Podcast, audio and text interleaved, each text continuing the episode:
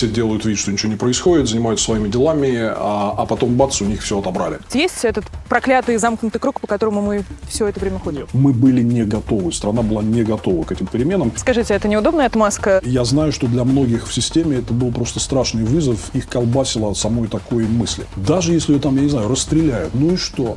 Ради такого дела можно на это пойти. Лучше сделать и пожалеть, чем не сделать и пожалеть? Большинство очкует. Я все думаю, а что мы с вами сделали, Владимир? А если было бы можно, вы когда бы в Россию приехали? Да я мог хоть сейчас приехать, но просто вопрос, что нет, нет для этого условий. Обычно, ну, традиционная ситуация, когда вот э, такие режимы падают, то один из первых вопросов, который э, возникает, это освобождение политзаключенных и гарантии возвращения для политэмигрантов.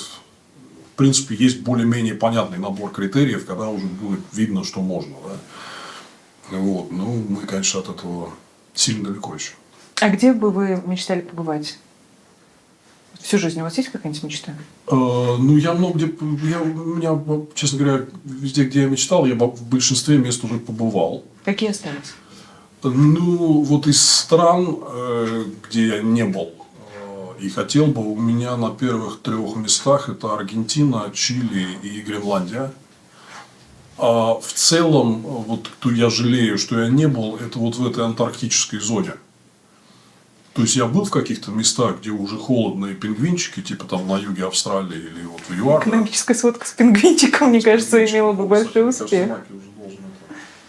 Нет, еще нет.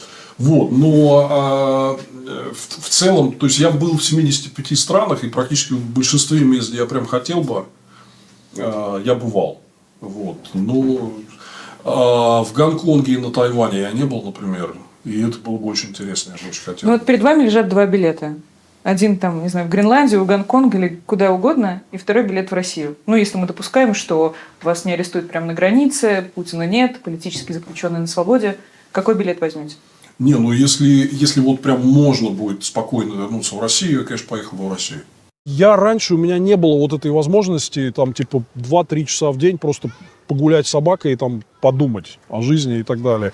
Вот это сильно прочистило мозги, и в том числе это и улучшает такие вот размышлительные способности, когда ты в отрыве от текучки как-то э, ну, более таким глобальным взглядом все оцениваешь. Расскажите нам про Фрэнки тогда, пожалуйста.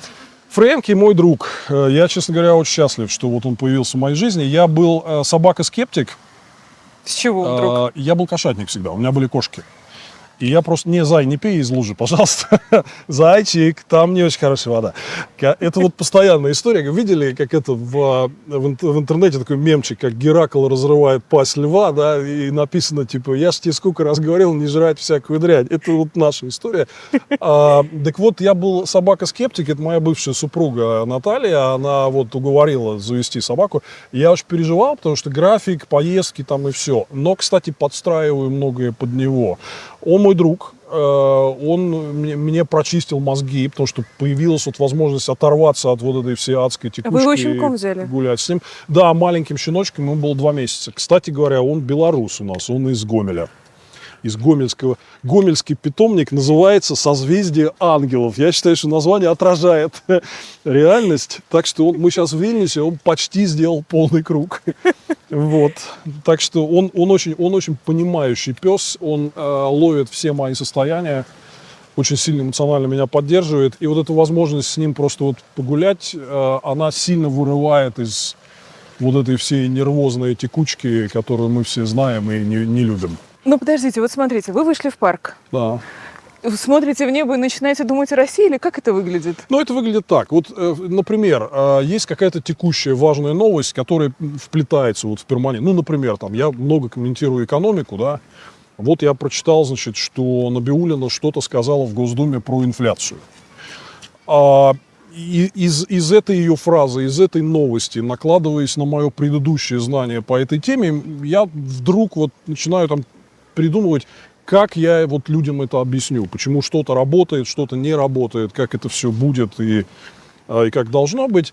А, или есть такие длящиеся сюжеты, ну, например, вот, а, скажем, вот, ну, вы видите, что я много выступаю, много говорю в эфирах, Я, в принципе, продумываю многие из этих вещей. Вот так вот, когда гуляю, я думаю, что и как я буду говорить. Даже, честно, мне кажется, что вообще в этом нет ничего стыдного. Иногда вот болтаю сам с собой. Не в таком Фрэнки? контексте. Ну, из Фрэнки, но ему просто неинтересно, у него другие там вот предпочтения, да, на земле. А я вот, э, так условно говоря, репетирую не перед зеркалом, а так вот, ну, иду и думаю, как вот я примерно буду говорить. Мы договорились э, поговорить про фондовый рынок. Я так чуть капитально объясню, что там происходит. И второй вот, давай, ну, как, как скажешь, Давай, спрашивай, да, спрашивай. А э, из, из того, с чего стоит начать, вот, ну, можем начать с Набиулиной в Госдуме, потому что она, давай, хорошо. Окей. Привет всем. Вот ты знаешь, ты оказался прав, когда уговаривал меня вот перейти в условный еженедельный режим, потому что я думал, что не будет хватать событий интересных, а на самом деле они даже вот как бы и не помещаются. Просто у нас в России как работает все с экономикой, что народ вроде все стабильно-стабильно одинаково, народ не обращает внимания, не обращает внимания, а потом просыпается утром, курс э, упал в три раза, все обменники закрыты, стоят очереди, непонятно, что делать, да, вот. Поэтому я стараюсь всегда объяснять, что, типа, вы pay attention, обращайте внимание, что происходит, иначе вот вы опять, значит, все там, все потеряете и так далее. Но, кстати, вот в последнее время было видно, когда э, рубль стал по 100 рублей за доллар и так далее, да, то люди как начали тоже обращать внимание, что что-то вообще там какая-то жизнь там есть, что-то происходит. Вот мы с Наки стараемся всю эту подноготную подробно рассказывать, но я вижу, что большому числу народа интересно, потому что вот прям смотрит хорошо. Это вот из регулярных экономических передач я не помню, чтобы что-то так смотрели. Все делают вид, что ничего не происходит, занимаются своими делами, а, а потом бац, у них все отобрали. Да, и экономически отобрали, и потом политически отобрали. Да? Вот, поэтому главный девиз – не спать. Я бы вообще, честно говоря, ожидала, что человек с таким графиком, как у вас, э, очень должен быть злой и напряженный в процессе общения, пока вы ни разу на нас не сорвались, ни на нас, ни на нашу съемочную группу. Нет, ну я, во-первых, понимаю, что это все важно. Во-вторых, я стараюсь очищать свой график от тех, на кого можно быть злым. Поэтому вот общаемся мы в основном с хорошими людьми. Я ровно 4 года назад, в конце октября 2019 запустил свой YouTube-канал, и вот он сейчас превысил полмиллиона подписчиков. То есть там моя такая постоянная аудитория, ну это не меньше, чем десятки тысяч людей точно, ну скорее всего больше. И я стараюсь формировать такую думающую аудиторию, которая не живет в пузыре и не покупает вот какой-то горячий воздух, который просто приятно слышать, да, а пытается разобраться. Вот меня, например, меня знаете, чем больше всего люди долбят сейчас? А, Вы дали какие-то рекомендации по книжкам интересным, которые почитать, но давно новых не давали. Где рекомендации по книжкам? Хотим, хотим, хотим читать, хотим еще, хотим... Владимир Милов, где рекомендации по Да, книжкам? да, да, да, сделаем, сделаем. всё А будет. можно сейчас какую-нибудь книгу, первую, которая вам в голову приходит? Ну, я всегда рекомендую самую главную такую политэкономическую библию современности. Это Даррена Джимоглу и Джеймс Робинсон «Почему одни страны богатые, другие бедные». Не читали? Нет, но много слышала, и в частности в Это пересказах must. Сергея Гуриева, в частности. Он Там, тоже очень кстати, эту есть, книгу советует. там, кстати, есть очень много про российскую историю. И вот я из этой книги понял про российскую историю больше, чем из многих э, наших собственных российских исторических книг и учебников. Что вы поняли? Главная закономерность. Есть этот проклятый замкнутый круг, по которому мы все это время ходим? Нет, э, замкнутого круга нет. Э, Мы абсолютно нормальная нация. И мы всегда делали то же самое, что все остальные. Мы боролись за свободу.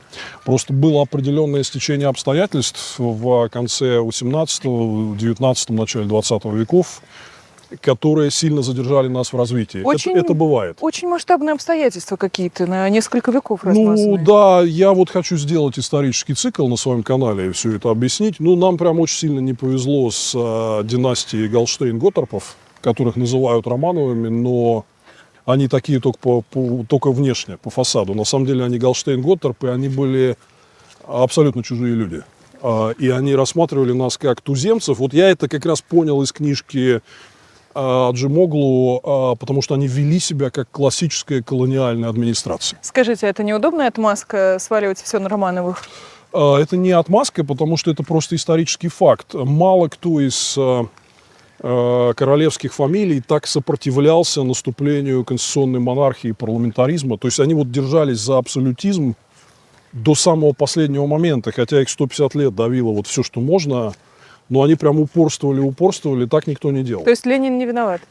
Нет, и Ленин виноват, но э, если говорить о том, кто виноват, понимаете, очень сложно, э, очень сложно обвинять, э, скажем, общество, э, которое не имеет вообще никакого опыта демократического управления. Если проанализировать, что россияне делали для того, чтобы добиться свободы, парламентаризма, вот я как раз хочу это показать, делали они это очень много. Почему не получилось? Очень много. Э, давили с особой жестокостью. Э, Просто и не повезло с соперником, получается? На самом деле, смотрите, э, у многих получилось, потому что как раз вот освобождение России шло следующим образом, что э, свободу прежде всего получали национальные окраины. То есть вся история России последних 200 лет – это постепенное обретение самостоятельности и в итоге независимости национальными окраинами. Вот теперь вопрос стал уже фактически наша страна, у нас есть этнические меньшинства, но более 80% в России это этнические русские, такого никогда не было в Российской империи, да, и теперь вот этот вопрос, он как бы центром стал на, на русском народе. Ну, смотрите, я могу простой пример привести. А крепостных в Литве, Латвии, Эстонии и Финляндии освободили сразу после Наполеоновской войны, а русских только через 50 лет первый... С тех пор прошло много раз по 50. А, ну да, ну так вот как раз, а если вспомнить, сколько лет устойчивой демократии в этих странах, ну они не в 2020 году и стали, скажем так. Владимир, вместе с э, вашим коллегой, политологом Федором Крашенинниковым у вас вышел доклад, методичка, статья, которая заглавлена «Нормальная Россия будущего? Да, мы можем». С чего такие выводы? Ну, это некая саммари всего нашего жизненного опыта. Он у нас довольно большой. Мы Россию знаем хорошо. И в том числе знаем, как ее правильно реформировать. Вот Федор э, очень активно работал много-много лет в региональной политике, знает, как работает региональный муниципальный уровень. Я знаю много про, про федеральный, про экономику. И мы много знаем про нашу страну такого, что скрывается сегодня за разными стереотипами. То есть, вот мы говорим о том, что Э, у нашего населения есть большие демократические инстинкты. Э, люди хотят иметь возможность обсуждать действия власти и политику, влиять на власть, э, хотят, чтобы у власти находились ответственные чиновники, которые потом отчитываются перед людьми через выборы, чтобы работали законы, работали суды. Даже при том всем, что люди не очень знают, как это все устроено, должно быть, да, но они, в принципе, этого хотят. Поэтому вот мы видим, что такой запрос есть, вот эта плодородная почва, где все эти ростки могут прорасти, она есть. И мы решили описать так коротко относительно, как это может выглядеть. Я вижу, что многие люди, которым интересно говорить о будущем, а, ну, они говорят, что вот это вызывает доверие. Да, вот такая схема может сработать. Есть ощущение, что за 30 лет Владимир Путин полностью отравил эту почву? Или что-то осталось? Не, она, конечно, отравленная. Поэтому там есть, например, отдельная подглава про вот этот детокс. То есть, что там прям именно эти слова употребляются, что нужна огромная детоксикация от пропаганды, от вот этих навязанных путинизмом а, представлений, а, что человек человеку волк, да, и что главное это только эгоистические интересы, это серьезная проблема. Вот, кстати, когда читаете наш доклад с Крашенинниковым, то очень важно не воспринимать это, что мы какие-то носители там розовых иллюзий, да. Если что-то возможно, это совсем не значит, что это будет легко. И вот у нас как раз мы за всю жизнь столько набили шишек, что мы-то прям знаем, насколько это тяжело будет. Но мы этот вот свет в конце тоннеля видим, примерно описываем, как туда можно прийти. И мне кажется, что нам пора начинать такой очень широкий разговор, потому что там есть много каких-то дискуссионных вещей, у людей может быть другое видение, как выстроить какие-то институты и процессы реформы. Вот этот разговор надо начинать сейчас, потому что я реально помню момент э, августа 91-го, когда все обрушилось, и вот мы были не готовы, страна была не готова к этим переменам.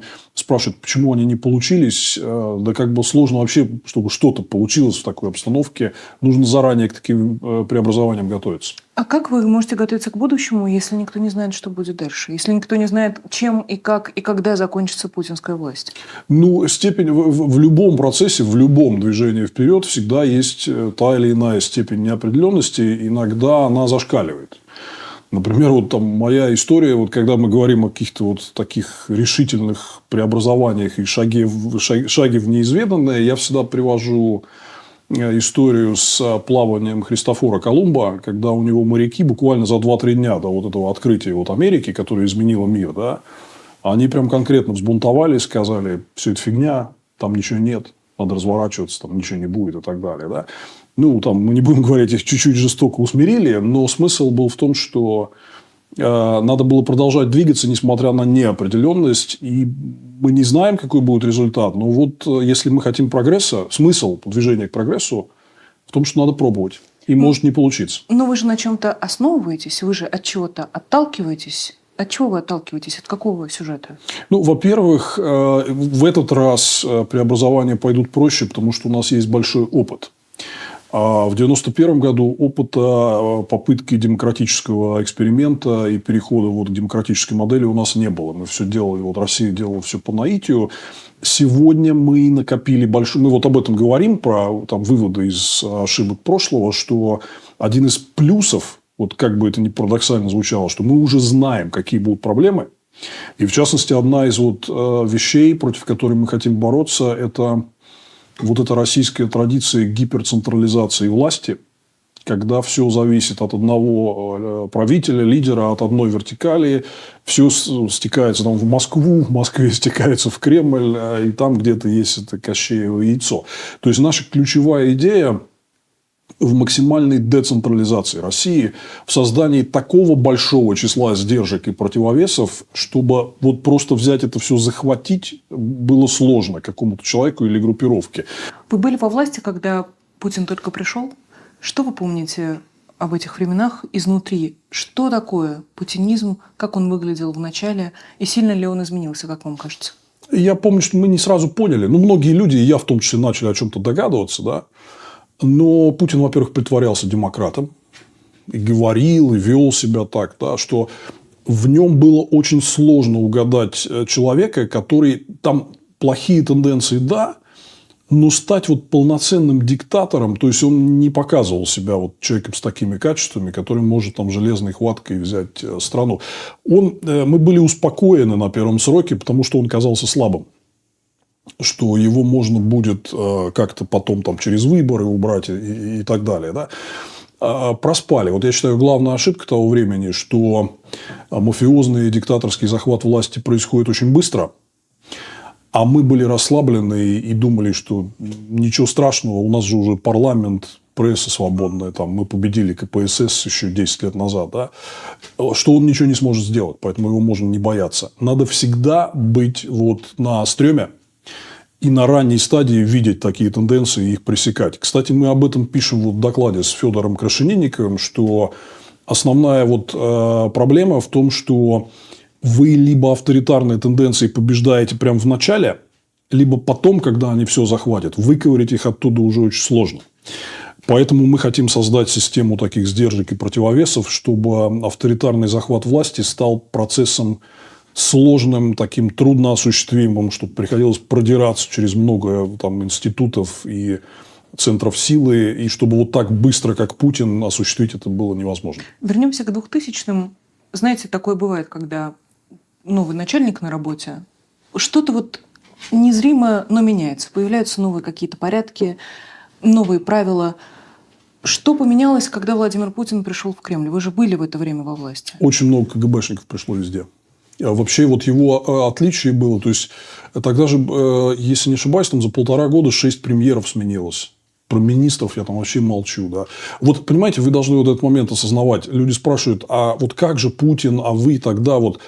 А мы-то на него смотрели, то есть вот эта перманентная ротация, да, мы думали, что он не продержится долго, потому что, например, в августе 99-го Путин был утвержден в Госдуме, всего лишь набрав на 6 голосов больше минимума. Он был самый слабый из утвержденных премьеров. Даже Кириенко, когда с третьей попытки утвердили в 98-м, там было больше голосов, чем за этого вот Путина. Да?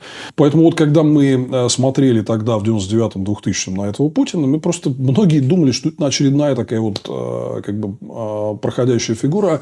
Чем он отличался? Что тогда вот любые премьеры ну, приводили там 3-4 человека, с которыми они всю жизнь работали, там главу секретариата и так далее. Путин привел типа сотни человек. А вас это не, не смутило? Это напрягло. Э, потому что это Как были... вы это обсуждали между собой, между сторонниками? Питерские. Вот так вот это обсуждали. То есть, э, мы, ну, там была большая такая сеть вот людей в разных ведомствах. Мы взаимодействовали там по разным вопросам. Ну, там, я не знаю, десятки человек. Мы все время коммуницировали там часто после работы, если что-то после полуночи еще работало, ехали в бар. Тогда, кстати, работало много, да?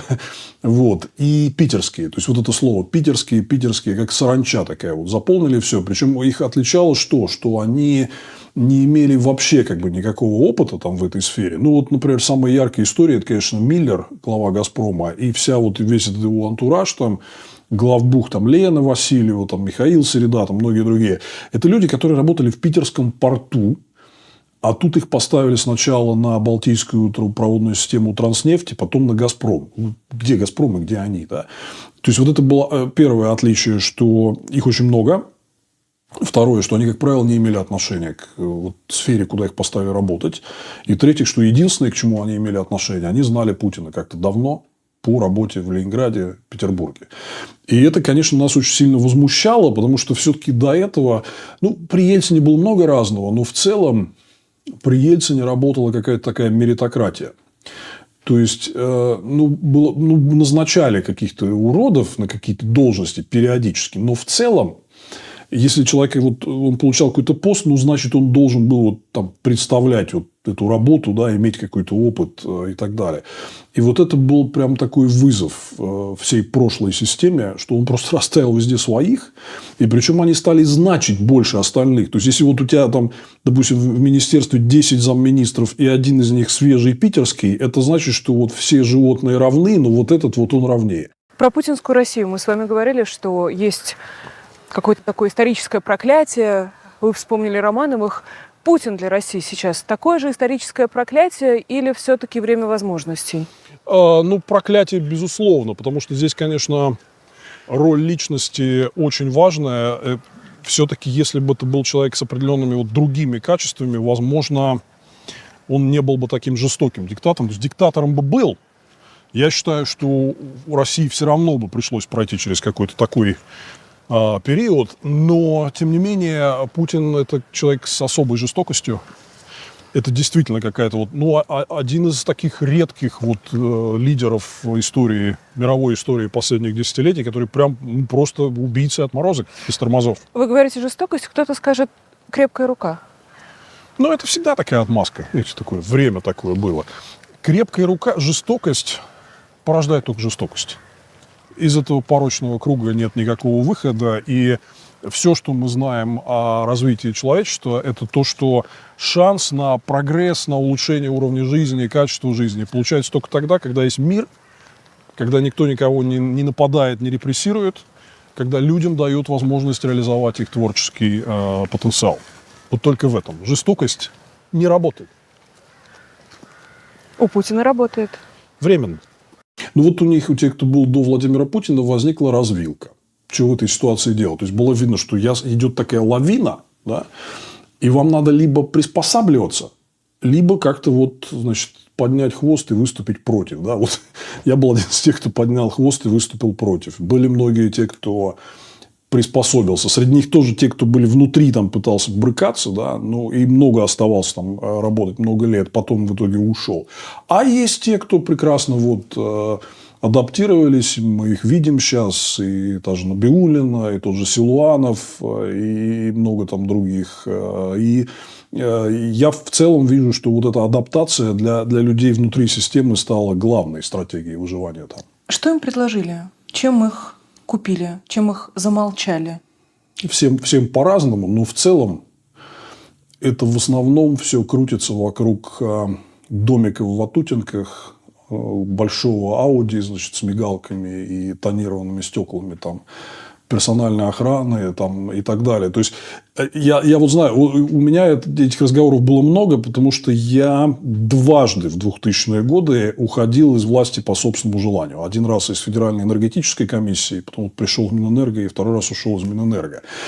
И мне прям многие говорили, слушай, ну вот а как ты так можешь, ты же уходишь в никуда, а как же вот там, а как же, как же, как же служебная машина, как же то, как же все привыкаешь. Это реально, вот когда ты в этих властных кабинетах находишься, да, то есть, ну, очень быстро привыкаешь к тому, что вот есть какие-то вещи, которые за тебя будут делать другие люди. Тебе положено одно, положено второе. И тут ты вдруг оказался сам по себе физическое лицо. Я знаю, что для многих в системе это был просто страшный вызов. Их колбасило от самой такой мысли. Когда говорят, что во всем виноват Чубайс? Во многом. Чубайс во многом виноват, да. А, а, особенно я лично очень э, его не люблю за то, что он в начале 90-х давал нам надежду и красиво говорил про вот э, будущие демократические институты, свободную Россию и так далее. А потом выяснилось, что это просто были красивые слова, а строил он бюрократическую вот эту олигархическую систему, которая, в общем, там поменяй фамилию Чубайс на Путин, и, и в общем, вот примерно получаете то же самое. А зачем он это делал? Ну, видимо, не умеет по-другому. Видимо, он как раз просто использовал слова о свободе для какого-то манипулирования. Ну, тогда же это было модно, да. Вот Но это... он рассчитывал на какую-то власть для себя или он рассчитывал на ресурсы? Какой был его интерес? В чем он был? Он такой харизматичный альфа-самец. Э, очень, знаете, вот я первый раз там, когда увидел вот э, Чубайс там когда он был на пике своей силы, там, первый вице-премьер, там, входит в кабинет, все такие просто пригибаются, да, ну, такой яркий, умный человек, э, хорошо разбирается во всех вещах, которые говорит. Он тогда был министр финансов, это была тяжелая финансовая ситуация. Он говорил такие вещи, которых мы там даже не знали и не понимали да, про финансовую систему. Вот. То есть, он такой яркий, харизматический лидер, э, но в итоге для него э, вот, власть стала какой-то внутренней валютой. Именно вот административное влияние там, и так далее. Ну, вот эти, короче, все сводится к домику в Ватутинках и к черному Ауди, да. Потом, то есть, вот я не понимаю, почему, когда все это уже произошло, да, и захват телевидения, и захват парламента и так далее. Вот нафига ему было, например, пересаживаться в эту Роснано? Но это же... Вот, вот Роснано – это ничто. Он и никаких Деньги? результатов там... Вот. Вот. И тут вот мы приходим. Это не только даже деньги, а это вот это все. Это какой-то домик там где-то вот э, возле Ленинского проспекта на 60 лет октября, да, где у него такой же кабинет, там у него за спиной висит такая вот эта вот золотая двуглавая птичка в разные стороны, которая смотрит. Да. Это вот они как-то у них на затылке что-то, вот у этих административных чиновничьих людей, оно как-то птичка на них смотрит, и у них что-то там такое вот. Они не могут без этого, да. У него, значит, здесь все это вот АТС-2, там весь антураж этих телефонов, может нажать кнопку и позвонить кому угодно. Но у Никиты Михалкова все то же самое. Да. Вот они... В чем разница тогда? Да, в общем, ни в чем, как по факту получается. То есть, это люди, которые вот начали любить вот эту вот власть и все ее атрибуты, как такую вот жизненную валюту. У нас там, я не знаю, доллары и евро и рубли, да. А у них вот это. У вас есть личный номер Чубайса? Нет. И, честно говоря, никогда... У меня, я сейчас просто задумался, у меня никогда его не было. Никогда. Я с ним... Последний раз у нас была встреча вот лицом к лицу э, в марте 2006 года. Вот. И мы с тех пор не виделись. Вы наверняка видели фотографии в интернете, как он в разных местах снимает деньги из банкомата, учитывая, что ему, видимо, разрешили уехать из России. На месте Чубайса, что бы вы сказали, какие были бы ваши действия я бы сразу э, высказал... Ну, во-первых, я бы там не досидел до такого момента, да. Просто было бы невозможно. А во-вторых, я бы сразу высказался по поводу войны вот так, как это есть на самом деле. Что это преступление, что это уничтожит в том числе и Россию, и уничтожает ее будущее, ее место в мире и так далее. А, что это просто страшная кровавая история, которая является трагедией для многих миллионов людей. Да. Я бы высказался открыто, и я бы призвал оставшихся чиновников искать любые пути, чтобы перестать в этом участвовать, перестать в этом помогать. Я, когда вот э, война началась, стало известно, что он уехал, я даже э, выступил на Навальный лайф, есть отдельное видео, типа обращение Милова к Чубайсу, где я ему так просто лично, учитывая наше с ним знакомство, я ему так лично высказал, что типа, Анатолий, вас будут слушать многие люди внутри номенклатуры. Сейчас очень важный момент. Вы обязаны высказаться. Что бы с вами потом не было, вам уже там за 70, ничего страшного, ради Родины можно и потерпеть. Да, вот. Поэтому надо высказаться, и на людей это повлияло бы в системе. Это его свинство огромное, что он молчит. Как вы относитесь к разговорам о том, что ну хоть не поддерживает нет. Видите, вот это молчаливый протест, Нет. что он уехал, что он ногами э, высказался, что он не там, не с Путиным, не рядом с этой властью, которая ему так нравилась, которая влекла, которая вот горела как э, свет э, далекой звезды. А что он, он уехал? Молчание может быть относительным оправданием для тех, у кого нет возможности повлиять на ситуацию когда у тебя есть большие возможности, молчать – это преступление. Ничуть не лучше, вот если ты напрямую там нажимаешь кнопку и осуществляешь там пуск ракет. В его ситуации молчание – это фактически соучастие. Это очень сильно зависит от того, что ты можешь сделать. Это интересный вопрос. Понятно, Чубайс один, а, в стране еще много миллионов людей живет, и в вашем докладе приведут стату оттуда. Мы не являемся сторонниками идеи втягивания российского общества в бесконечную спираль вечного покаяния. России есть чего стыдиться в своем прошлом, в том числе недавнем, и обо всем этом нужно открыто говорить. Военные преступники, причастные к репрессиям, должны быть показательно наказаны, их действия стать эталоном того, как нельзя на долгие годы вперед. Про бесконечную спираль вечного покаяния – Давайте поговорим немножко об этом. Как вы себе представляете э, этот процесс? Как должно произойти всеобщее осознание? И если не покаяние, то что? Ну, смотрите, если глобально говорить, то мы как нация должны признать, что мы совершили, признать за это ответственность. Э, эта мера ответственности должна быть определена, определена на международном уровне, и мы должны полностью это выполнить. Мы как нация, это вот как это, что это? Слишком общая формулировка? Э, ну, военных преступников выдать так. А, войска вывести, признать все международно признанные границы там, бывших советских республик, границы 91 года и так далее, а, а полностью подписаться под договором с Украиной и международным сообществом о выплате репараций и компенсации за разрушенное, мы должны принять э, соответствующие меры и поправки в Конституцию, законы, которые навсегда бы открестились от империалистического курса признать, что у нас такое было в прошлом, и мы должны принимать правовые институциональные меры, чтобы этого не повторилось, что мы занимаемся только собой и не занимаемся проекцией какого-то влияния на кого-то. Вот мы должны вот принять эти вещи. А мы должны создать, вот мы тоже об этом говорим, такое условное название «Комиссия по правде и примирению» где все люди, которые соучаствовали вот в том, что делает режим, они должны через нее пройти. И если, например, степень вашего участия была там э, не такой, что вы, э, например, занимались непосредственно там подготовкой, обеспечением агрессии, там, э, связанной с войсками, с военной промышленностью и так далее, вы должны будете открыто рассказать обо всем, что вы делали, признать вину, и в зависимости от этого вас могут там в том числе или дать вам какую-то ограниченную меру ответственности, или освободить. Такой механизм, это называется переходная юстиция, transitional justice, он был во многих странах. А, и вот нам надо просто этот опыт использовать, там, в принципе, нет ничего сложного. Я думаю, что количество людей, которые через такой механизм пройдет, будет не очень большое.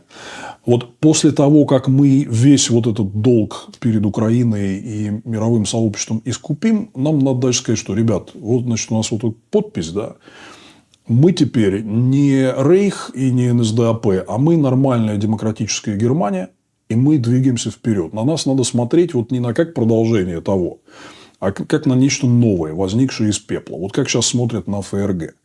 Вот, собственно, когда мы все эти этапы пройдем, э, нас должны признать как новую демократическую Россию, которая пригодна для э, реинтеграции в цивилизованный мир и нормального сосуществования со всеми. Вы знаете, я вспоминаю наши с вами разговоры про 90-е, где вы выступаете сторонником личной ответственности, что каждый человек отвечает за свою судьбу, когда история дает ему шанс, этим шансом нужно воспользоваться, Да. нужно, как в том анекдоте, хотя бы купить лотерейный билет. Почему там ответственность, а здесь история? Ну, это смесь одного и другого, потому что э, первое, что вот э, против чего я выступаю, чтобы обвинять всех людей скопом, вот, и говорить, что они не пытались. Они пытались, это доказанный исторический факт. Да? А я всегда сторонник того, чтобы дать шанс. То есть люди должны понимать, что это их ответственность, и они должны брать все в свои руки. Но нельзя их гнобить. Типа это вы плохие, вы нация генетических рабов там и так далее. Надо им говорить, ребята, у вас не получилось один раз, два раза, три раза. Это ничего. Ни у кого не получалось с первого раза. Но вы должны понять, что пока вы не возьмете в свои руки, вот ничего и не получится. Хоть с 501 раза. Поэтому будет тогда, когда возьметесь. И, кстати, вы знаете, если возвращаться еще к истории, то, конечно, проблема была в том, что большая часть общества была аполитична. Вот как и сейчас, так и тогда. Это вот проблема. Нельзя говорить, что россияне не боролись, но многие не участвовали, им было в этом деле пофигу, да. Вот, ну, например, э, там, поведение крестьянства в годы гражданской войны. То есть оно фактически, оно не вставало ни на одной из сторон и так чуть-чуть даже где-то прислонялось э, к большевикам. Вот одна из причин, почему они выиграли, да. Поэтому вот э, участие это важно, это надо объяснять. А нельзя людей все время ругать. Если что-то не получилось первый раз, получится в следующий. После войны как не ругать? А, Поругать, конечно, надо, но здесь, смотрите, надо оценивать ситуацию реалистично. То есть э, вот говорить, что все россияне прям вот виноваты в том, что происходит, ну, это неправильно. Очень большая часть реально виновата.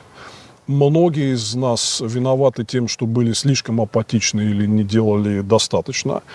Но надо как бы показывать и свет в конце туннеля, что вы можете построить нормальную страну, вы можете выйти из всего этого кошмара. Не надо себя закапывать из-за того, что ваша нация совершила все эти ужасные преступления. Многие нации совершали ужасные преступления. Многие. В том числе те, кто сегодня вот является лидерами свободного мира. У них у всех есть опыт прохождения через эту страницу. Нам надо его пройти. Это будет неприятно. Лекарство будет такое горькое, больное. Но шанс и свет в конце туннеля у нас есть. Нет, мы не генетические рабы. Да, мы нормальные. Мы можем. Многие из 140 миллионов это сколько? А, вы имеете в виду те, кто реально виноват и соучаствует? Ну, вы говорите, многие виноваты, это сколько? В целом, я считаю, что вот э, такая активная часть, которая прям исповедует ту вот человек-ненавидческую идеологию, которая проповедуется Путиным, это где-то процентов 10-15 населения. Часть, которая понимает, в принципе, что происходит, и как бы сознательно не выступает против и даже где-то как бы пристраивается к какому-то там вот этому, значит, винтикам в системе, в целом это 35-40, включая вот те 10-15, да. Есть какая-то здоровая треть общества, которая, очевидно, против и хотела бы другого, да. Между ними есть вот это условное то, что некоторые там иногда уничижительно называют болотом. Те, кто вообще просто не заморачивается и не хочет вообще знать ни о чем этом всем, да. Вот, э, собственно, задача очень простая. Сделать так, чтобы вот это активное меньшинство проявило себя, добилось перемен. Сделать так, чтобы как можно больше людей из болота переходили на нашу сторону. И сделать так, чтобы значительная часть из вот этой вот нездоровой трети осознала свою ответственность, и тоже им можно было бы предложить какой-то путь вперед. Про молчание. В случае с Чубайсом понятно, почему молчание непозволительно. Человек, во-первых, и с опытом, и с прошлым, человек, который непосредственно имеет отношение к той власти, которая сложилась сейчас в России. Но если мы говорим о гражданах Российской Федерации, о гражданской ответственности, о войне, которая идет от лица этих людей, как в этом, э, в этом случае быть с ответственностью, с покаянием? Как вы представляете этот разговор на самом таком низовом уровне между людьми? Ну, я представляю его так, что, во-первых, э, открытое обсуждение того, что произошло, которое ведет в итоге к открытому покаянию, что так или иначе все мы, в том числе и я, мы как-то это допустили. Ну, просто у разного своя была мера участия. Я там, например, боролся как мог, ну, и я делал какие-то свои ошибки, да. И вот надо признать, вот отличить добро от зла, вот это было недопустимо. И здесь Россия совершила колоссальное преступление против э, не только Украины, но и всего человечества. Да? Вот люди должны это открыто осознать. А те, кто будет это отрицать, э, ну вот э, они должны понимать, что их возможности участвовать вот в будущем политическом экономическом механизме будут ограничены. Например, вот, ну, мы знаем, что там в той же Германии, скажем, вот эти все реваншистские идеи, они запрещены. Там за Майнкамп, там есть своя ответственность э, и так далее. Да? И здесь вот вилка такая. Если вы открыто признаете все эти преступления и то, что так нельзя, да, то э, у вас есть шанс поучаствовать в создании новой, свободной, процветающей страны. Если вы отказываетесь это признавать, то вы должны понимать, что вы э, столкнетесь с ограничениями, э, с тем, что вот такие идеи будут запрещены. И что возврата России к вот этому агрессивному имперскому реваншизму его просто не будет. Просто не будет. Да? И таким образом вы себя отодвигаете на обочину вот э, этого процесса движения вперед. Ну вот такой будет разговор, он будет идти везде, в каждой семье, там, э, в каждом коллективе. Это, это не будет просто.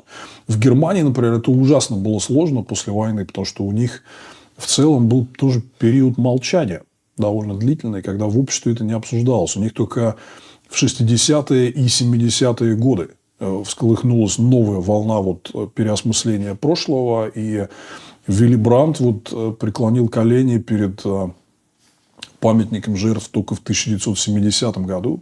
Мне кажется, что как раз в, в этом промежутке, с там, условно 45 по 75, э, мы видим ответ, почему этого разговора не было. Должны пройти поколения, должны смениться поколения. Этот разговор с участниками войны невозможен. Во всяком случае, часть экспертов э, стоит и придерживается именно этой позиции, что этот разговор возможен с внуками людей, которые сейчас воюют, с их правнуками, но не с теми, кто сейчас под Авдеевкой или в Бахмуте или э, на какой-нибудь другой оккупированной украинской территории. Вы согласны с этим? С кем-то возможно. Я, знаете, с чем не согласен? Я не согласен с попыткой людей прям записать в какие-то страты общественные. Я за штучную работу, индивидуальную с каждым человеком. Можно найти людей, которых можно переубедить и нормализовать, и в том числе и в среде тех, кто воевал. Более того, я абсолютно убежден, что большинство тех, кто находится там сейчас на оккупированной территории Украины с оружием в руках, делают это по приказу, а не по убеждению. А как они будут с этим жить? Вину можно искупить. Как? Э, общество должно предоставлять для этого шанс. Первое, открыто ее признать. Вот покаяться перед этой комиссией, согласиться добровольно понести ответственность. А, которая за это полагается. И Какая после, ответственность? Сесть да, и в том числе, если э, действительно в чем-то участвовали, сесть в тюрьму, э, возможно, какие-то там, я не знаю, материальные компенсации, отработки и прочее, да. А, но э, в любом случае здесь вот демократическое общество, здесь принцип должен быть очень простой, что когда тебе определили правовым путем меру ответственности, и ты ее искупил, все, ты вступаешь как нормальный член общества, значит, и имеешь шанс на, на реинтеграцию и так далее. Кстати, вот важный момент, мы в одном из последних эфиров, я не помню, с кем-то уже э, говорили, я считаю, что это была огромная ошибка власти, что после афганской и чеченских войн, например, не было государственных программ по реабилитации вот, участников боевых действий, психологической там, и реинтеграции в общество. Я уверен, что многие из них могли бы быть нормальными членами общества в демократической России. С этим просто надо работать. И в том числе и психологи должны поработать. Вообще, вот тут мы тут обсуждаем это с э, друзьями. Если бы э, многие россияне чаще разговаривали с психологами, было бы проще, потому что а когда все эти демоны там накапливаются внутри, да, то в итоге вот наружу где-то вырываются чудовища, и вроде обычные люди, про которых ты бы и не подумал, начинают творить такое, что даже в голове не укладывается. А вы ходите к психологу? Ну, я лично нет, но я не считаю это своим достоинством. А, надо бы. А, но просто вот такой ритм жизни, что уже типа еще и на психолога, а времени нету. Но, возможно, пойду в будущем. Я этого не исключаю.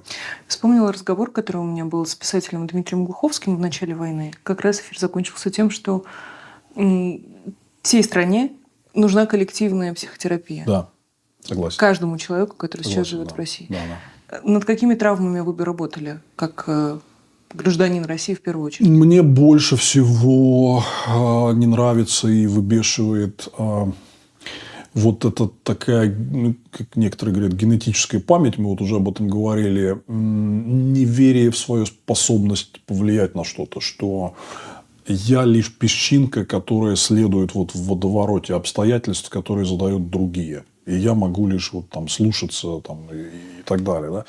Вот это вот, э, вот это такая э, выученная беспомощность, такая где-то глубоко укоренившийся ген несамостоятельности такой. Для меня вот это вот главная проблема, потому что если бы самостоятельности было больше, вот мы начали про 2000-е годы и приход Путина, да, если бы самостоятельности было больше, люди бы действовали активнее, в том числе в общественно-политической жизни, да, и, и не допускали бы каких-то таких вещей. А, многие ужасы, которые делаются, творятся меньшинством, просто потому что большинство очкует и сидит в своих норках. И вот эта вот там такая укорененная пассивность в голове, что мы ничего не можем. Вы многое можете, вот, вот людям надо это объяснять. Я все думаю, а что мы с вами сделали, Владимир? Сидим в Вильнюсе. Владимир Путин как был у власти, так и остается. Еще и войну начал с тех пор, как мы с вами уехали. Мы коммуницируем с людьми. Это очень важно. И а, вы прекрасно знаете, что аудитория у нас огромная. А, вот просто для сравнения я всегда привожу эти цифры, что на Западе считается огромным успехом вещание вот этих радиоголосов на Советский Союз, «Голос Америки», «Радио Свобода». Там охват был просто на порядке меньше, чем у нас с вами сейчас.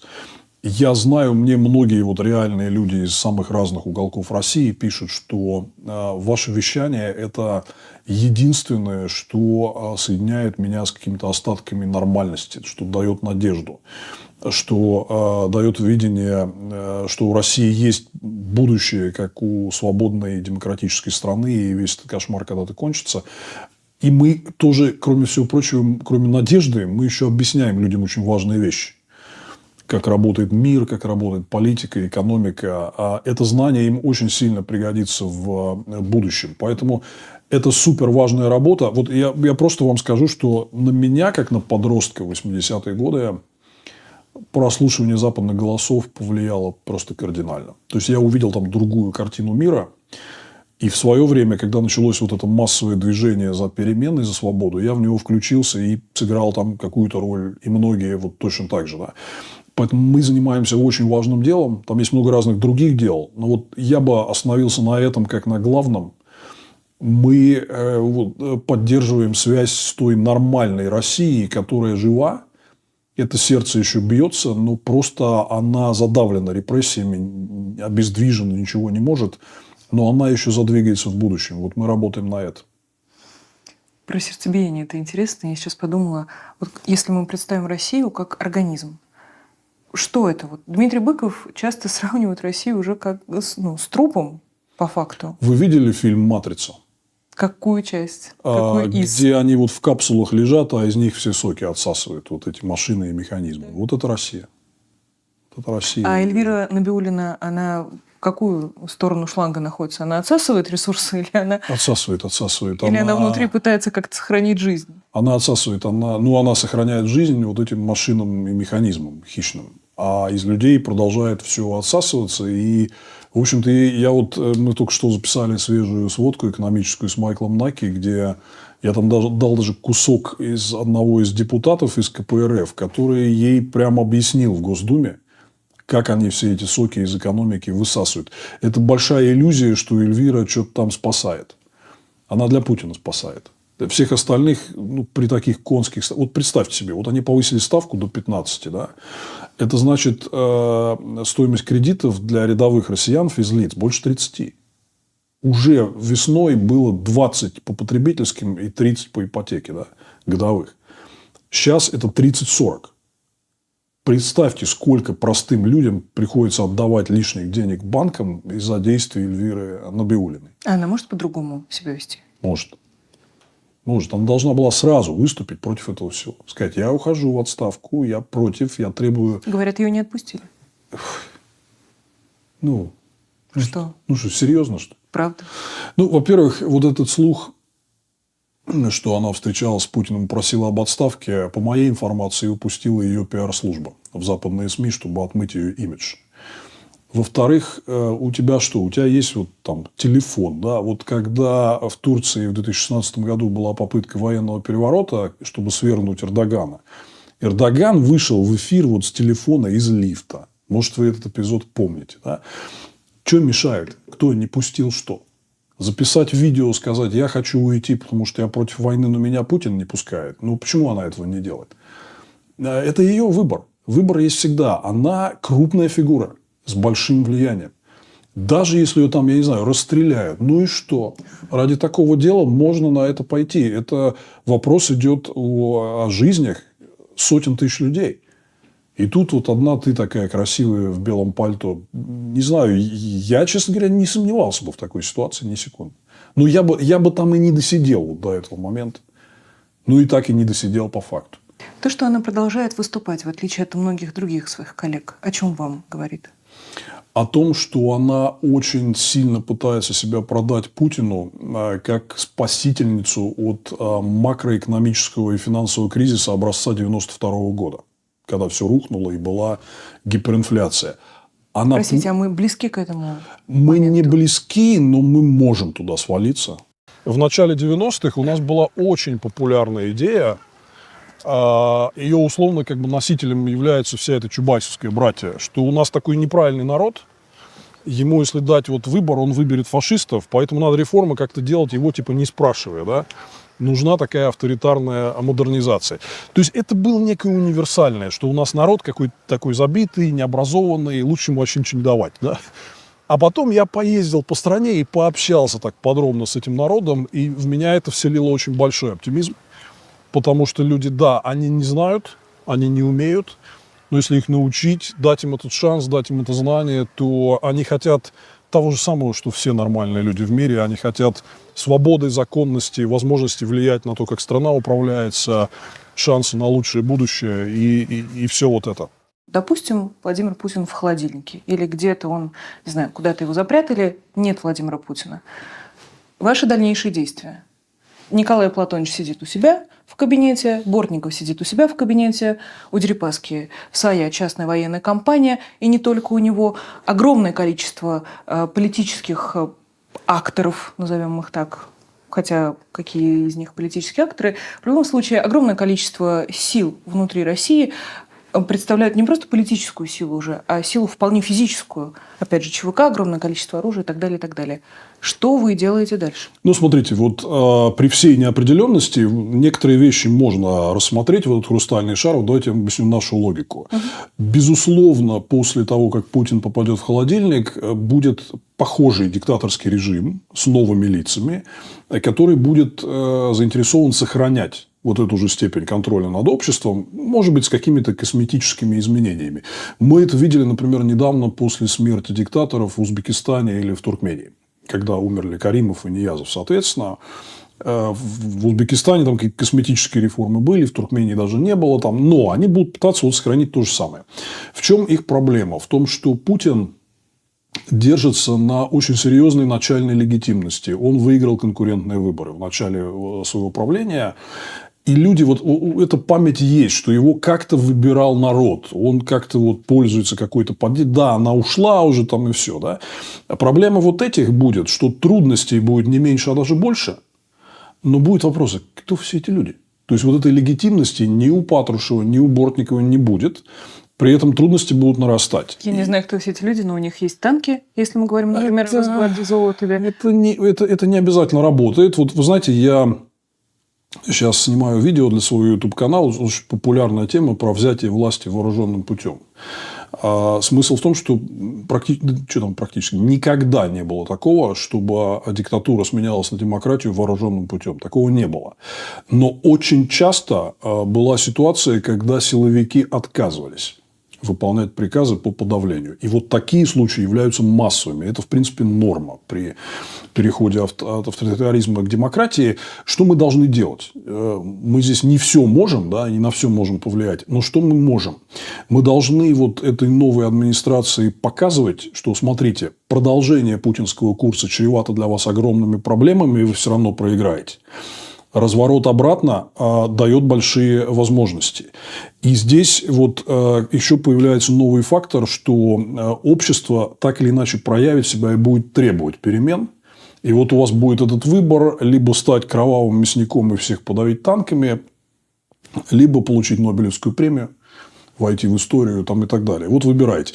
Теперь э, это все очень плохо применимо к Патрушеву, ну, мы не знаем, что будет, но я лично считаю, что у Патрушева очень плохие шансы, потому что он старше Путина. У него, там, еще раз, не очень много известно про это, но... У него есть сын. Его сын никто. То есть, Патрушев – это человек, который реально через аппаратные рычаги, много лет директор ФСБ, потом, по сути дела, вот директор супер ФСБ, которым является Совбез, у, у папы Патрушева огромные рычаги влияния он вот каждый день звонит всем, дает указания там, и много-много лет. Да? Его сын – это какой-то, ну, ну, вы его видели? Ну, просто какой-то мордатый хрен. То есть, вот его не воспринимают там никто всерьез, какого-то аппаратного влияния у него нет. И вот еще какой момент, что я тоже знаю там обстановку внутри.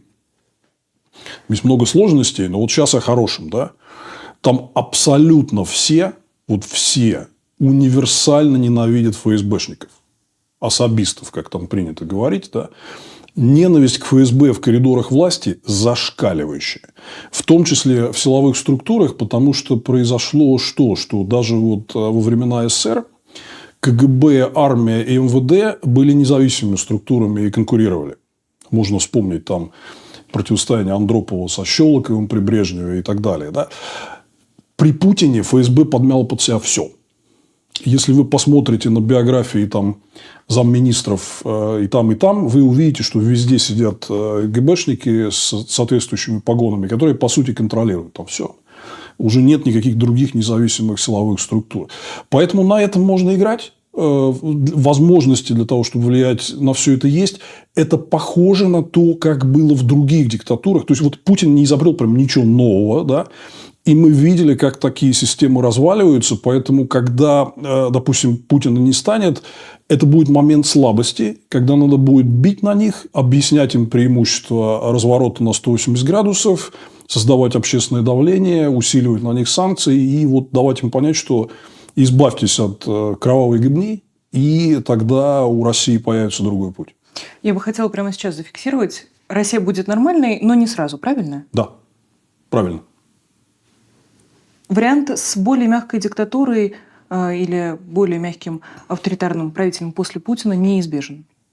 Он очень высоко вероятен, а, потому что там сейчас внутри, вот у нас многие говорят про а, раскол элит, там сейчас внутри не осталось игроков, которые были бы готовы и заинтересованы прямо сразу лоббировать переход вот к прямой такой парламентской, открытой, э, свободной демократии. Да.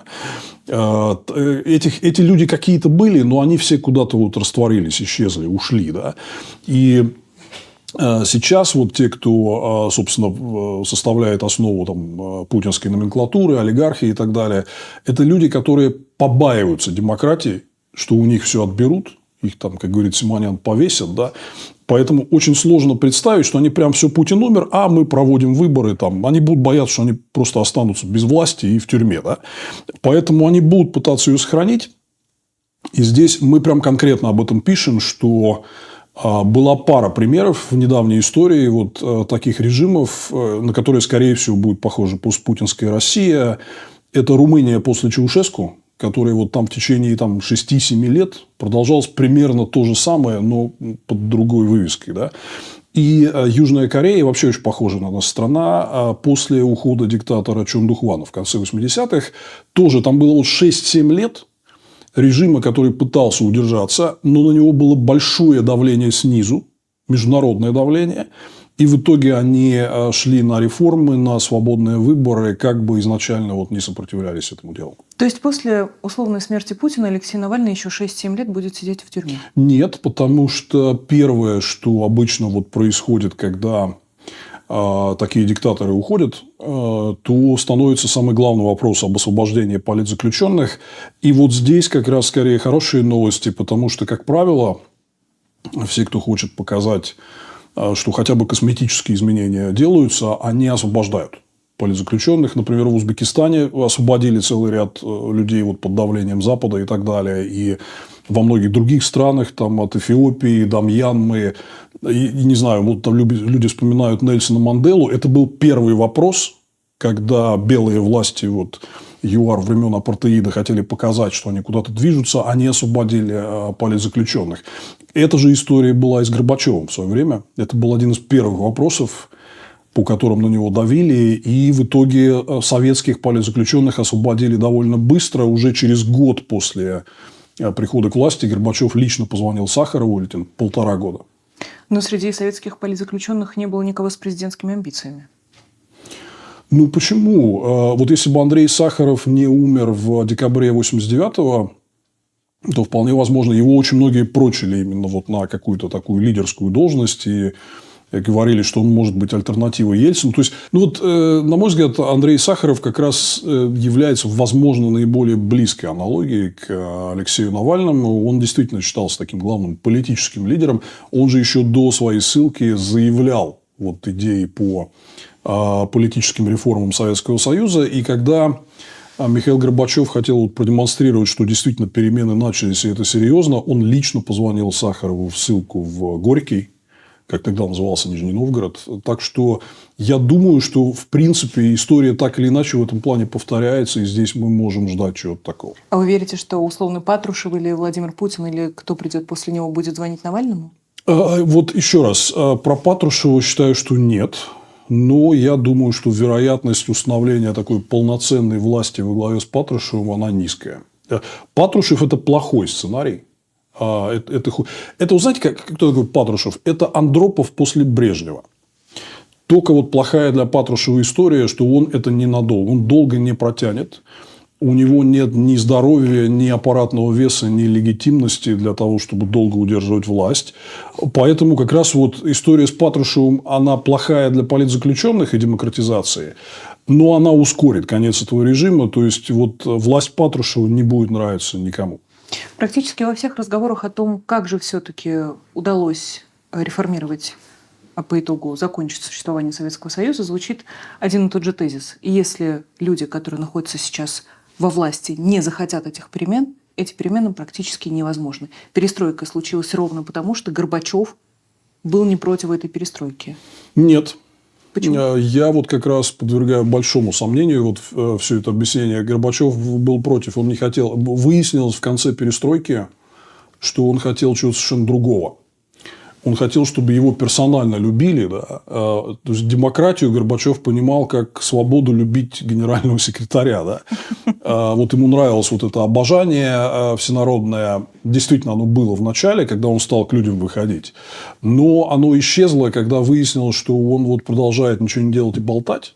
А люди хотят реальных преобразований. И вот тогда у них случился вот этот крест в рейтинге. Но уже было поздно. Он пытался, он пытался вернуть контроль. Горбачев, вот его все считают таким освободителем, но он назначил вокруг себя вот этих Янаевых, Крючковых. Э, да, они переворот совершили потом без него, но, в принципе, говорили и делали они все то же самое вот в последние годы. И это он окружил себя вот этими консерваторами, которые хотели свернуть демократию, они прям этого не скрывали. Да? Вот, поэтому Горбачев, когда выпускал этого джина из бутылки, он не хотел это делать. Но почему он начал перестройку? Это уже мы сейчас примерно знаем из исторических документов. Потому что было такое количество вот данных снизу от парторганизаций, что так дальше уже жить нельзя, и надо начинать какие-то перемены. Что они, возможно, и хотели бы дальше это удерживать, но уже не могли. Поэтому, на мой взгляд, вот перестройка у нас ошибочно считается такой революцией сверху. Вот правителю что-то кликнуло в голове, и он начал. Это не так. Есть огромное количество свидетельств, которые подтверждают, что перестройка была начата вынуждена, потому что был запрос со всей страны, что так дальше жить нельзя. В путинской России возможен такой сценарий? Конечно. А в постпутинской 100%. Сейчас это все осложнено тем, что лично Путин вот а, просто мертвой хваткой вцепился в страну, вцепился во власть.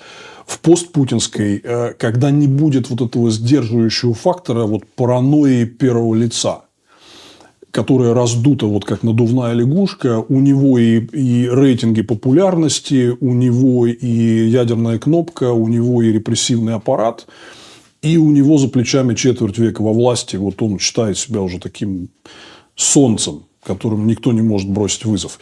Важно понимать, у постпутинских правителей э, половины этого не будет. То есть, они будут гораздо слабее. На них будет можно, их будет гораздо проще оказывать политическое давление. Вот это очень серьезный шанс. Мы это сейчас где очень... относительно этой шкалы? В конце 80-х. Э, ну, в 89-м, например, году. Да. Вот. А, и а, мы очень быстро можем туда свалиться. И вот э, она, по сути, одна против огромного, э, там, огромной своры лоббистов, которые Путин нашептывает на ушко. Вов, давай, ослабь эту денежную, уволь Набиулину, назначь какого-нибудь мяг, мягкого дяденьку или тетеньку, да. А что будет, если это произойдет?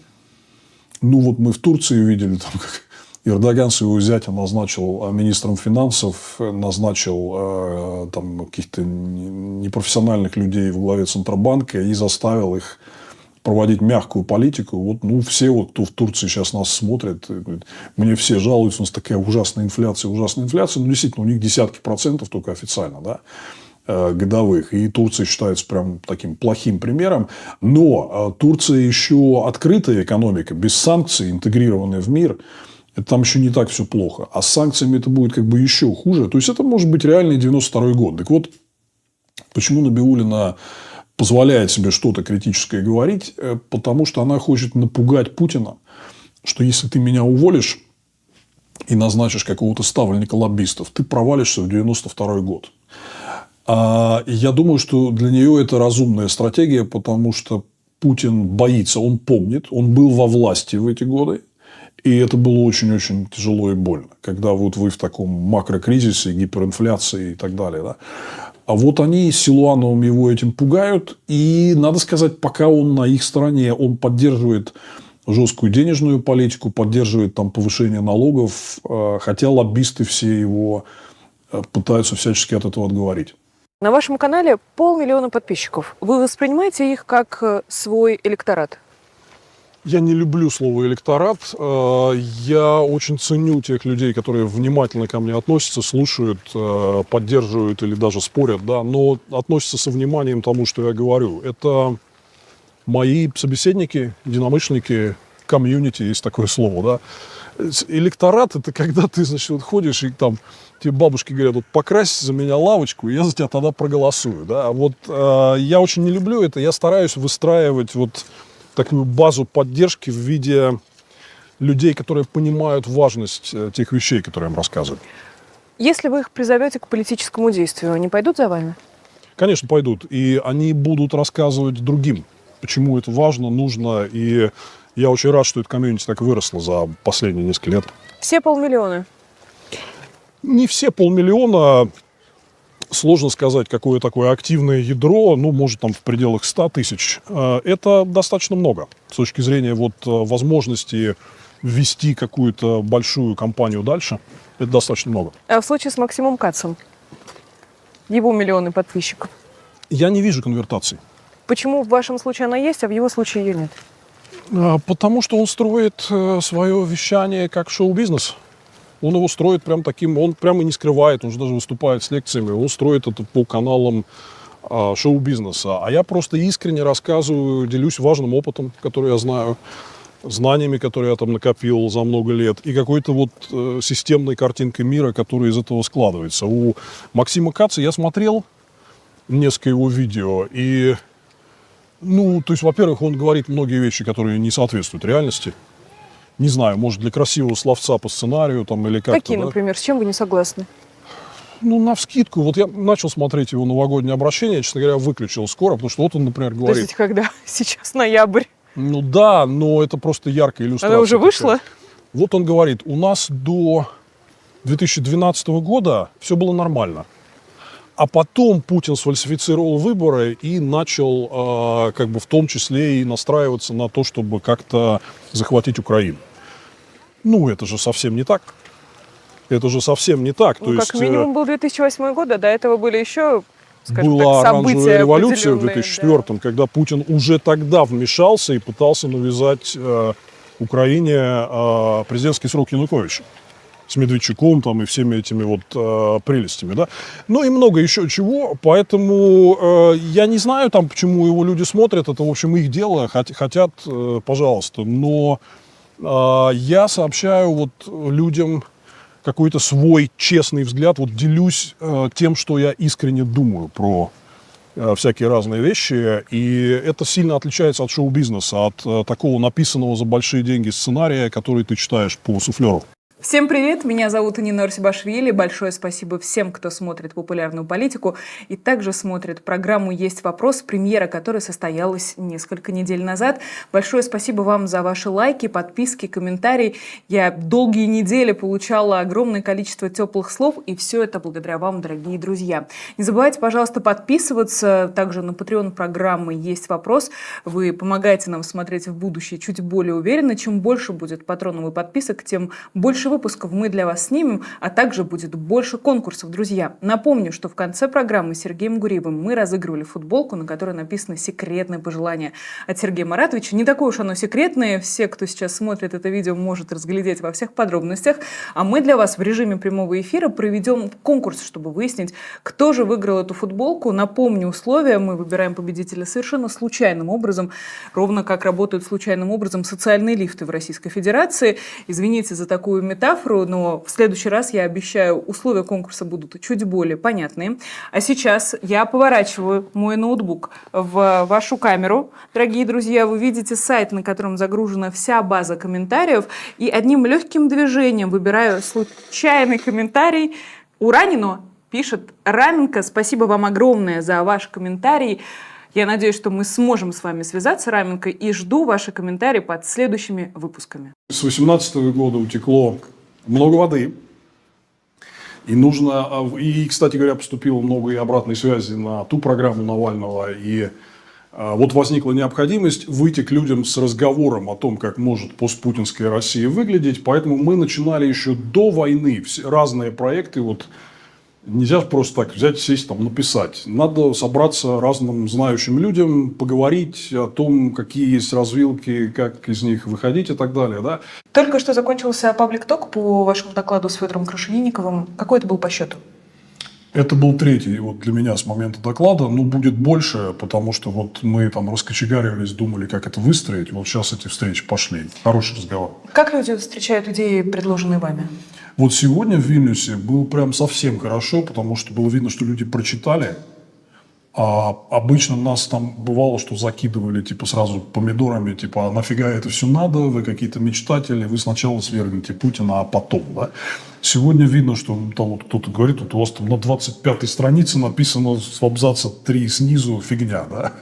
Это уже хорошо. То есть это значит, что люди прочитали, как-то пропитываются какими-то идеями, с чем соглашаются, с чем-то нет. Сегодня прям было вот почти два часа такого плотного разговора по содержанию. Было даже очень приятно вот там заставили меня вспомнить э, атомную энергетику, там всякие детали. Эмоционально, как вам кажется, чего ждут люди? Люди, так, я не хочу никого обидеть, в целом, мне кажется, депрессуют очень переживают, что весь этот кошмар затягивается надолго, не верят в быстрое окончание, это их подавляет. Надеюсь, что такие разговоры о будущем все-таки дают надежду, что все возможно. Я прям видел вот несколько людей, которые прям так активно кивали, и им прям хочется вот чего-то такого. Мне многие пишут э, в личку, э, прочитавшие, что э, у них улучшилась вот надежда на будущее после того, как они увидели доклад. Вам важно, чтобы люди приходили с вами разговаривать? Конечно, да. Это, это самое важное, потому что если не будет этой обратной связи и подпитки, то у меня возникнет ощущение, что теперь уже у меня будет депрессия, что все, что я делаю, нафиг никому не нужно. Но я вижу, что нужно. Это очень хорошо. Вас не раздражает, что приходится отвечать на одни и те же вопросы по много раз? Меня раздражают тупые вопросы. Какие? Ос- особенно вот тупые вопросы, которые задают э, типа по много раз. Ну, сегодня вот сегодня таких не было, да. Но вот и мой самый нелюбимый жанр это почему вы не хотите? Почему? Чего? Почему вы не хотите участвовать в выборах, например? Да. Вот. Вы как кандидат? Я всю жизнь только и занимался тем, что участвую. Я очень хочу участвовать в любых выборах, но мне не дают.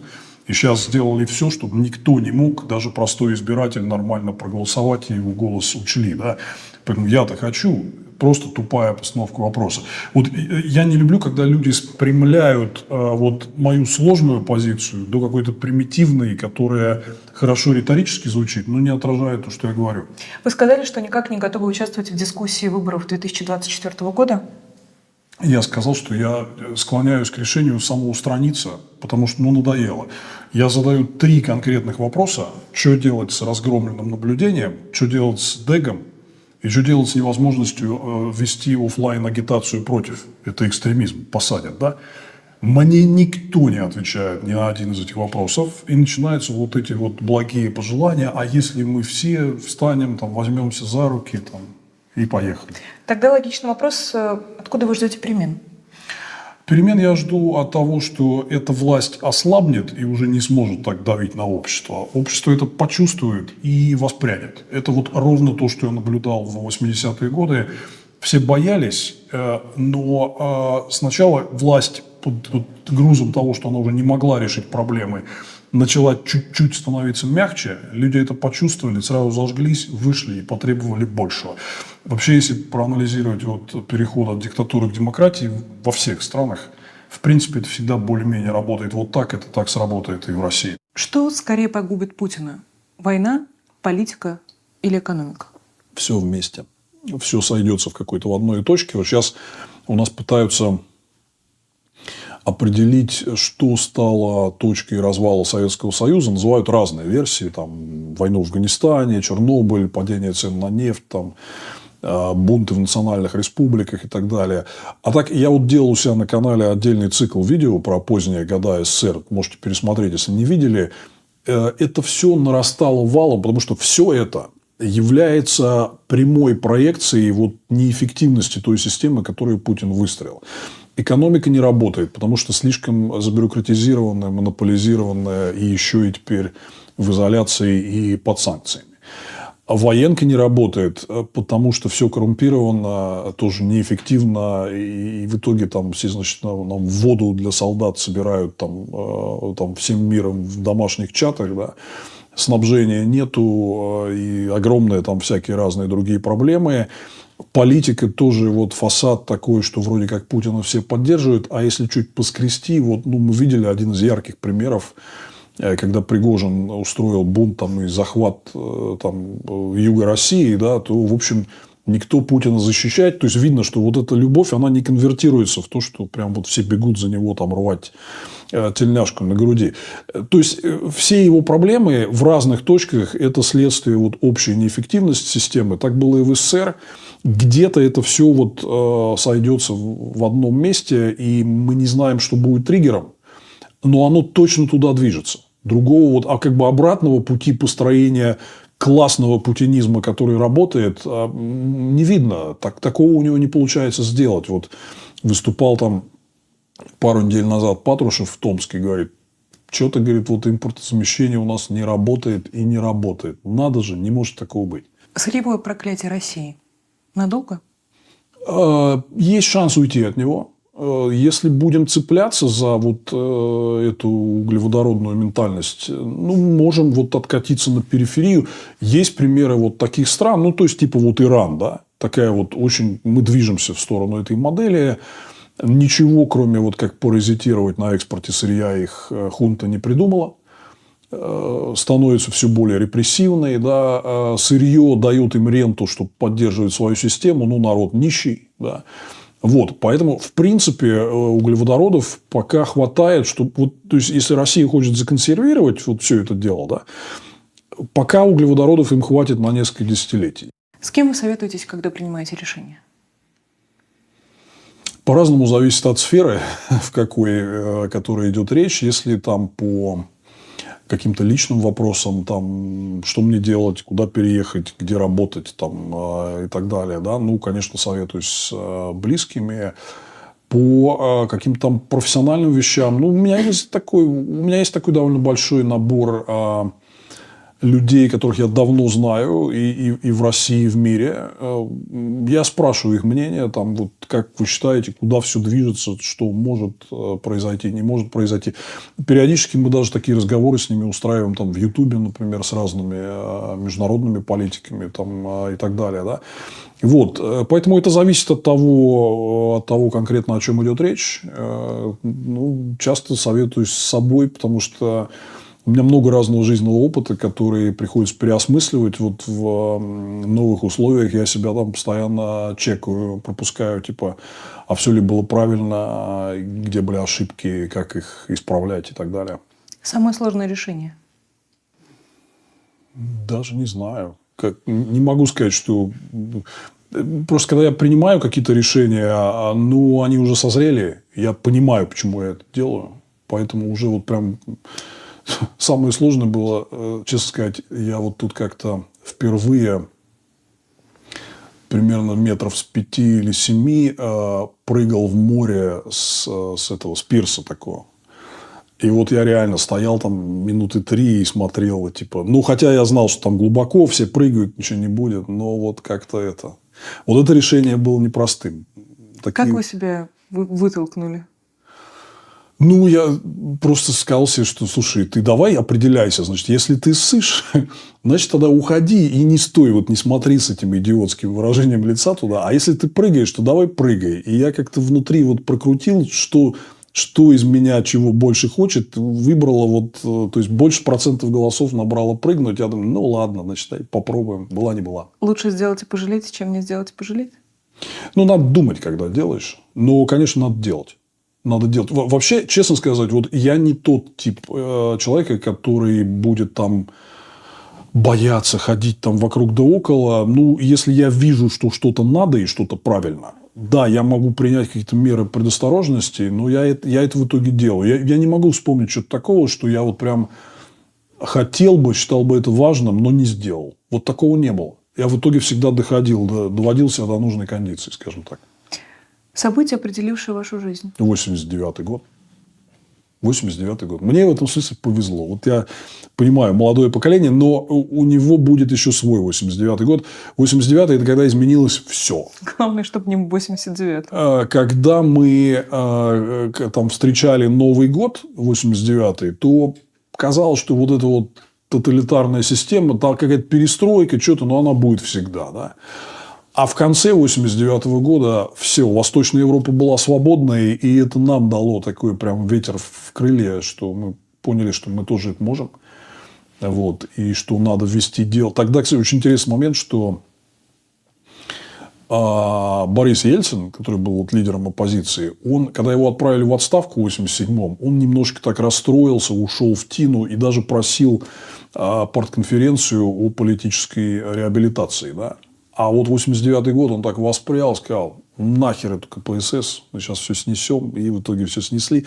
Но это была фантастика, и мы вот со многими друзьями в Европе друг друга так называем 1999 Kid. А, мы, вот духовные основы были заложены в то время, что вот вот эта глобальная свобода и нормальность – это не фантазия, это возможно. Конечно, на меня это сильнейшим образом повлияло. Но я хочу сказать всем, кто моложе, вы еще такой момент увидите. Вот надо ждать к нему и готовиться. Власть – это наркотик? Для кого как? А, конечно, понимаете, вот исходя из человеческой природы, очень-очень сложно, когда ты живешь в мире ограниченных возможностей, и вдруг попадаешь туда, где этих возможностей гораздо больше. В этом есть э, такой наркотический элемент. Поэтому одна из вещей, которые вот я считаю обязательно необходимым сделать, тоже мы пишем об этом в докладе с Крашенинниковым, изменить сам характер власти. То есть сегодня власть в России – это когда ты командуешь людьми. Мы считаем, что нам нужно построить другой тип государства, когда Власть – это когда ты имеешь возможность реализовать какие-то свои идеи, но ты отвечаешь перед людьми, да, и они имеют возможность контролировать тебя, и проверять, и убрать оттуда, если ты не справляешься. Да? Поэтому это совсем другой механизм власти, когда вы видите там канцлера Германии значит, в этом в супермаркете с тележечкой и с парой бутылочек вина. Да, вот так. Мы хотим такого чего-то. Правительство мечты. Как выглядит? Кого вы туда возьмете? Э, коалиционное правительство по результатам выборов, когда я даже не знаю, у нас огромное количество людей, которые могли бы войти. Вот это вообще такой миф, что типа, а кто будет управлять? Ну, предложите, кого бы вы предложили? Я боюсь это делать, потому что те, кого я не предложу, обидятся. Я это знаю. Вот. Я уже, мы, мы пытались там, типа, много раз обсуждали, типа, сформируй свой список правительства. Я точно знаю, что есть люди, которые вот куда-то хотят попасть. Я их не включил, они начинают меня обижаться. Не хочу никого обижать. Это должны люди определить. Вот. И э, здесь вот очень важное качество, которое политики будущего должны себе развивать, это вот уметь работать с результатами народного выбора. Э, поэтому мое правительство мечты – это даже не люди, а это вот такое коалиционное соглашение, когда разные партии, которые даже там и срутся между собой, у них там разные взгляды на что-то, но они вот подписываются, что мы вот здесь распределили посты, а, определили а, приоритеты политики и теперь будем работать. Вот, вот это слово «будем работать» для меня важнее, чем персонали. Персонали найдутся. Ушли от ответа, конечно. Да. Давайте так. Какой бы пост вы предложили Сергею Гуриеву? Ну, я считаю, что Сергей Гуриев э, может работать на абсолютно любом посту. Он, он и президентом мог быть. И Екатерина Шульман? Не знаю. Я не, не, я не знаком близко с Екатериной Шульман. И я плохо себе представляю, во-первых, хочет ли она заниматься политикой. А, и, во-вторых, вот, э, есть ли у нее там опыт понимания, как это работает. То есть, я ее вижу таким комментатором да, происходящего, но человеком, который реально вот э, занимает пост и принимает решения, просто не готов сказать. У меня тут нет никакого мнения. Павлу Чикову. Ну, Павел Чиков, я думаю, много мог сделать именно в реформе юридической системы. Там масса всего, например, вот эта комиссия по переходной юстиции, а, там, а, Министерство юстиции, реформа пенитенциарной системы, потому что это тут еще одна авгиева конюшня, которую это очень тяжело будет чистить, построить нормальные места заключения и ликвидировать нахер всю эту а, систему концлагерей, давайте называть вещи своими именами, называют колонии, там, места заключения, это концлагеря, по сути дела. Они так в советское время и создавались. Да? Вот важный участок работы, там, типа, выбирай любой. Есть реформа судебной системы, есть э, э, та же история, например, с э, Конституционным судом, нужен он или нет. И вообще, как, как выстраивать конфигурацию судебных органов, это, конечно, должны прежде всего решать представители вот, профессионального юридического сообщества много где. Алексею Навальному? Конечно, президент. И я как раз думаю, что а, вот это такая совершенно точно гарантия того, что всякие разные наши там идеи, которые мы написали с Федей и много кто другие, вот они точно будут реализованы, если, если Навальный а, будет президентом и вот этим переходным лидером, потому что он знает Россию лучше всех, понимает ее хорошо и может а, с ней договориться о том, чтобы она стала, наконец, перестала заниматься вот этим всем, и стала нормальной современной страной. Владимиру Милову. Я еще раз, я, я, я часто отвечал э, на этот вопрос. Я, в принципе, мог бы занять любую позицию абсолютно. У меня достаточно знаний понимания, нет ограничений. Мне лично хотелось бы, это вот моя такая внутренняя мечта, я бы хотел возглавить комиссию по регулированию и реформе монополий потому что я хорошо умею их готовить. Да, я превращу их в нормальный конкурентный рынок, и никаких монополий там не останется, и будут и цены низкие, и доступные товары и услуги для людей. Да? Вот. А, но это вот такая типа работа мечты, как на рыбалку сходить. Да? А что доверит, это уже второй вопрос. Э, хочу честно сказать. Вот вы там говорили, что мы обсуждали там мое интервью Холлу, да? Вот они меня тоже этот вопрос э, спросили, и я тут что-то начал задумываться в последнее время. Там придется спать по 2-3 часа. Вот. Э, могут убить. в процессе, да, как Зорана Джинджича, например. Почитайте, кто это, если вы не в курсе. А вот так прям я уверен, что я хочу прям в какое-то правительство. Прям вот, вот, вот сейчас вот нет. Но если коллеги попросят, я, конечно, подумаю. Я в последнее время говорю такую фразу «выбросьте свои часы», потому что Путин настроен, и у него есть для этого ресурсы на долгое противостояние. Значит, если мы хотим у него выиграть, значит, мы тоже должны не вот надрачивать себя, что типа вот еще чуть-чуть, да. Может, не чуть-чуть. Как говорят про поддержку Украины, столько, сколько нужно. Это неприятно слышать, я знаю. Я когда говорю, там, я вижу у людей на минус. Вот вы говорите оптимизм, да, а у людей прям сразу, вот они не любят словосочетание долгая упорная работа и не знаю, когда кончится. Простите, вам сейчас 50 лет. Один, 51. 51. да. 40 лет еще готовы ждать, работать? Я не чувствую в себе каких-то ограничений пока. Уверен, что когда я не смогу, придут другие, на мне там свет клином в этом плане не сошелся. Вы знаете, говорят, хочется успеть пожить. Успеете пожить после Путина? Во-первых, у меня была классная абсолютно жизнь. Вот уже до настоящего момента я видел все. Я, в принципе, вот, ну, можно сказать, что я там получил все, что хотел. Вот, и объездил все, посмотрел, и у меня опыт был совершенно невероятный. И я знал лично многих очень интересных и э, прекрасных людей, и, и было, есть что рассказать. Вот, поэтому я не могу сказать, что у меня, вот я сейчас что-то там делаю, делаю, а потом будет какая-то жизнь. Она у меня уже есть, она классная, мне нравится, она у меня была, э, есть что вспомнить. Поэтому здесь вопрос не в моей жизни, а вопрос, что я могу сделать. Как говорил президент Кеннеди, вопрос не в том, что ваша страна сделала для вас, а в том, что вы делаете для вашей страны. Ну, как будто бы вы немало сделали. Я стараюсь. Надеюсь, что вот э, люди это оценят. Сложно слушать вас сейчас, Владимир, как будто бы вы уже говорите, все лучшее в моей жизни было.